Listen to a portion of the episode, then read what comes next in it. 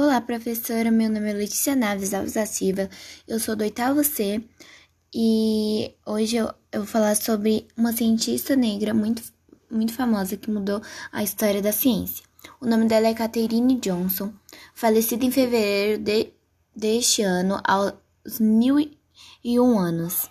Catherine Johnson deixou um legado extremamente importante para mulheres na ciência e o avanço da tecnologia. Desde pequena, a matemática era uma aula pródigio. Aos 14 anos, ela terminou o ensino médio e, aos 18, recebeu seu diploma universitário.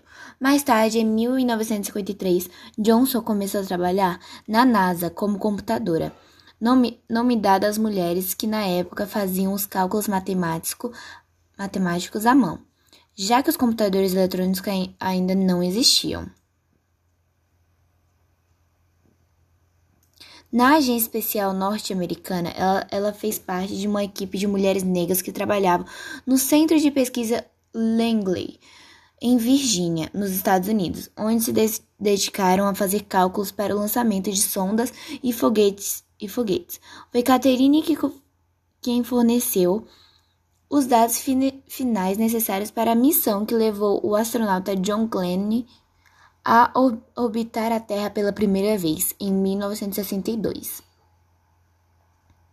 No trabalho, ela era conhecida por, com, por perguntar como, por quê e por que não.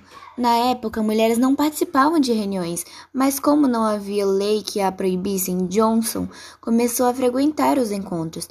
Outra injustiça comum era que apenas os engenheiros assinavam a autoria das pesquisas e dos cálculos, mesmo que tivessem contato, contado com a colaboração de mulheres. Em 1960, Johnson se tornou a primeira mulher de sua, de sua divisão a receber crédito por um relatório de pesquisa.